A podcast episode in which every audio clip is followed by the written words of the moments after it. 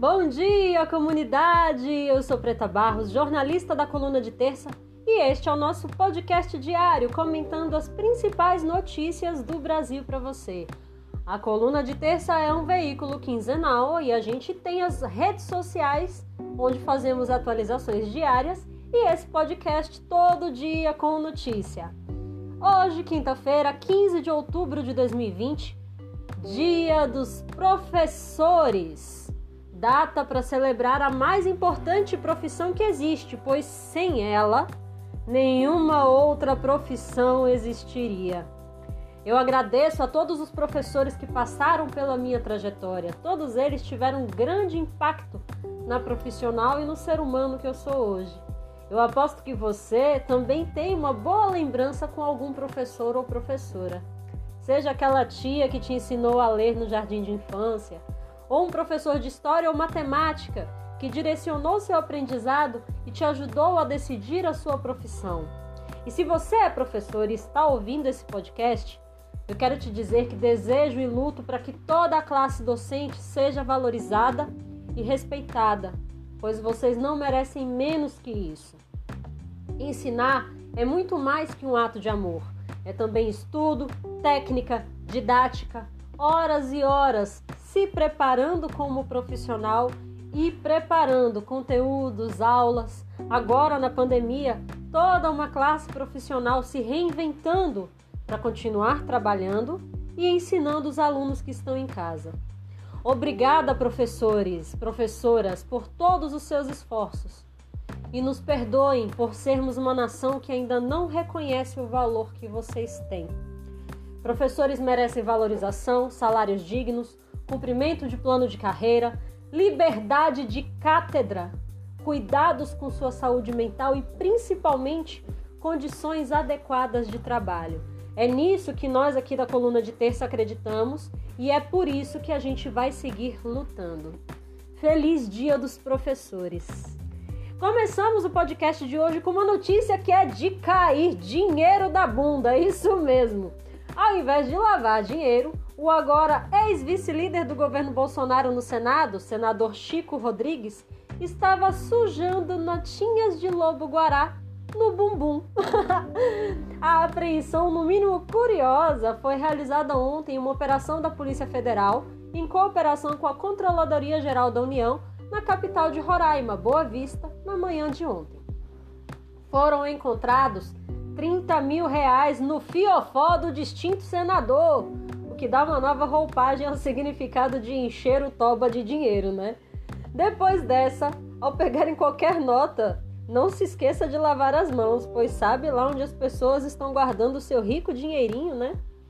O parlamentar está na mira da operação Desvide 19 que investiga um esquema de desvio de aproximadamente 20 milhões de reais em emendas parlamentares destinadas à Secretaria de Saúde de Roraima para o combate do novo coronavírus. Roraima entrando nesse ciclo, né, nessa rota de investigações por mau uso do dinheiro destinado ao combate do Covid. Ao todo, foram cumpridos sete mandados de busca e apreensão. O senador Chico já foi retirado da vice-liderança do governo pelo próprio presidente Bolsonaro na manhã de hoje. E Biruliro voltou a reafirmar que não há corrupção no governo dele. O papai da família até disse que o governo dele são só os ministros, órgãos governamentais e os bancos públicos. Obviamente, tirando dele da reta por conta do episódio do dinheiro sujo, né? Mesmo sendo seu sobrinho, Léo Índio, não sei se você lembra, aquele amiguinho, né, do filho de Bolsonaro. Ele é nada mais nada menos que assessor parlamentar do senador Chico Rodrigues. Curiosidades, né?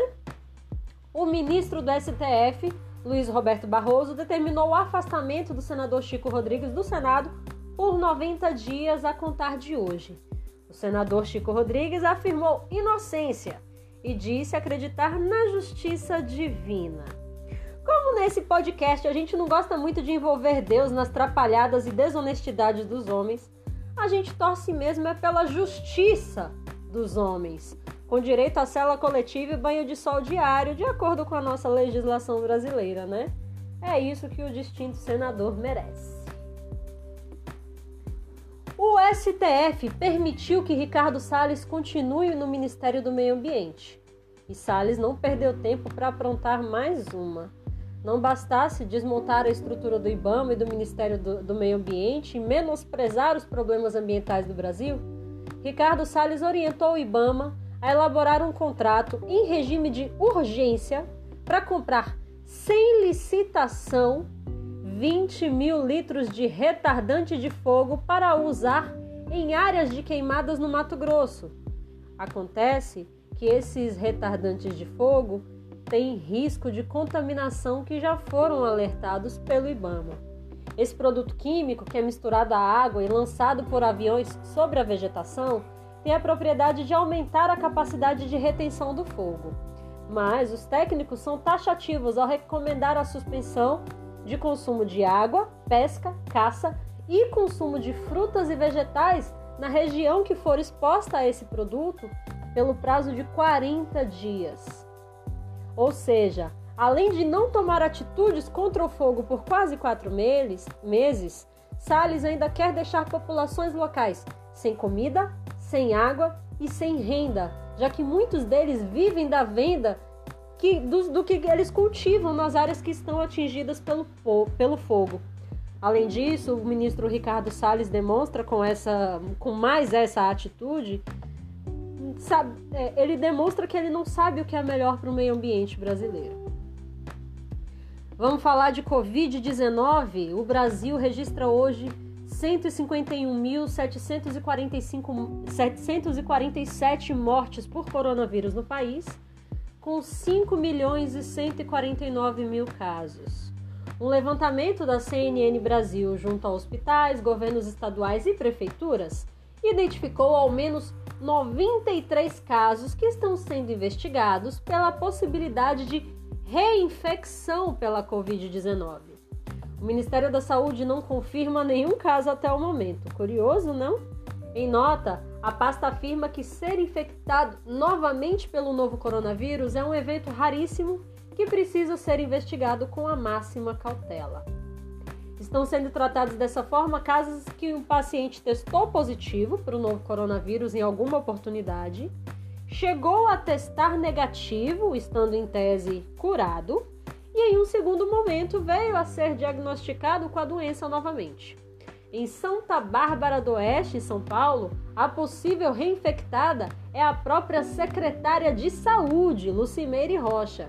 Segundo a prefeitura, Lucimeire contraiu a Covid-19 em maio, teve alta e voltou a ser diagnosticada para a doença no final de julho. O estado do Ceará anota seis casos, todos em profissionais da saúde. Segundo o governo do Ceará, os diagnósticos foram feitos com uma diferença de 47 e a 75 dias de um diagnóstico positivo para o outro e estavam baseados em amostras dos testes RT-PCR, que é o teste mais eficaz na identificação do coronavírus. O local que mais investiga casos no momento é o Hospital das Clínicas de São Paulo, onde 28 possíveis reinfecções estão sendo acompanhadas. Fora do Brasil, na Holanda, já foi registrada a primeira morte por reinfecção da doença. A pessoa contraiu o Covid-19, se curou e na segunda vez que contraiu, veio a óbito. Isso quer dizer que Cuidado, gente. Não acredite que por você ter contraído Covid, você não contrairá mais e você está livre. Porque isso é, pode não ser verdade. Fechando as notícias de hoje, o Ministério da Saúde lançou um programa de medicina de precisão cujo, cujo objetivo é criar um banco de dados nacional com 100 mil genomas de brasileiros para tentar antecipar o diagnóstico de doença. O programa Genomas Brasil foi lançado em evento no Palácio do Planalto ontem. O Ministério afirma que devem ser investidos 600 milhões de reais nos primeiros quatro anos do projeto serão sequenciados genes de portadores de doenças raras, doenças cardíacas, câncer e doenças infectocontagiosas como a Covid-19. O programa aperfeiçoará o entendimento de variações genéticas típicas da população brasileira, possibilitando futuramente o acesso a tratamentos personalizados no Sistema Único de Saúde, o SUS.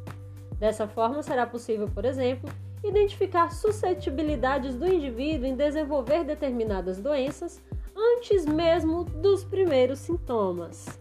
Para obter o máximo benefício, o programa reunirá experiência de grupos de pesquisa de excelência, distribuídos em diversos estados do, do Brasil e em diferentes instituições, como a Fundação Oswaldo Cruz, universidades públicas e institutos de pesquisa do governo federal.